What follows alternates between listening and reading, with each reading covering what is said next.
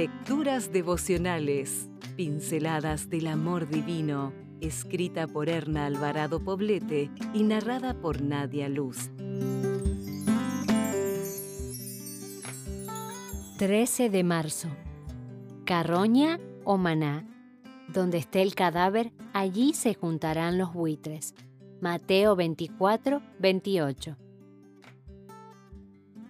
Cuando era niña, recuerdo haber caminado un día en compañía de mi padre por el campo donde estaba nuestra casa. Me llamaron la atención unas aves que volaban en círculo incansablemente. Fue entonces cuando descubrí que existen los buitres y que les encanta comer carne de animales muertos. El diccionario los define como aves rapaces, del orden de los falconiformes que suelen alimentarse especialmente de animales muertos, aunque a falta de estos son capaces de cazar presas vivas. Hablando metafóricamente, alimentarse de cuerpos muertos es a veces también una práctica humana. Los chismes, bien sean fundados o infundados, los rumores que creamos, las calumnias y las críticas que hacemos a otras personas son como una carne muerta, una carroña pestilente que disfrutamos cuando en realidad debería repelernos. Voy a decirlo claro, en esas circunstancias nos convertimos en buitres.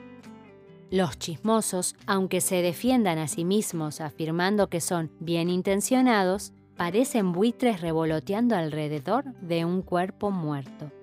Son sutiles, imperceptibles y con una agudeza verbal para transmitir todo lo que concierne al chisme, por supuesto, agregando detalles inexistentes para hacer más emocionante su banquete de carne muerta. Pensemos, ¿qué hay detrás de alguien que disfruta del chisme y de la calumnia? Los observadores y estudiosos de la conducta humana afirman que los chismosos son personas con problemas de autoestima, a la que pretenden nutrir hablando mal de los demás. Algunos se jactan con hilaridad de que tienen el gusanito del chisme. En realidad, creo que es más que eso. Es la misma serpiente que engatusó a Eva en el Edén, la que engatusa a las personas a las que les gusta comer de un fruto que debería estar prohibido en la mente de toda mujer cristiana.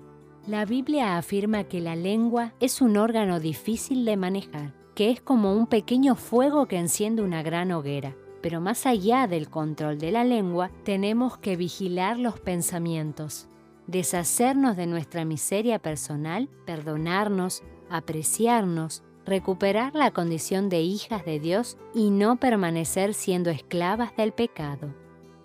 La carne muerta no es alimento para una mujer de Dios. Pon un sello misericordioso a tus relaciones interpersonales, alimentándote día a día, minuto a minuto, del maná que viene del cielo.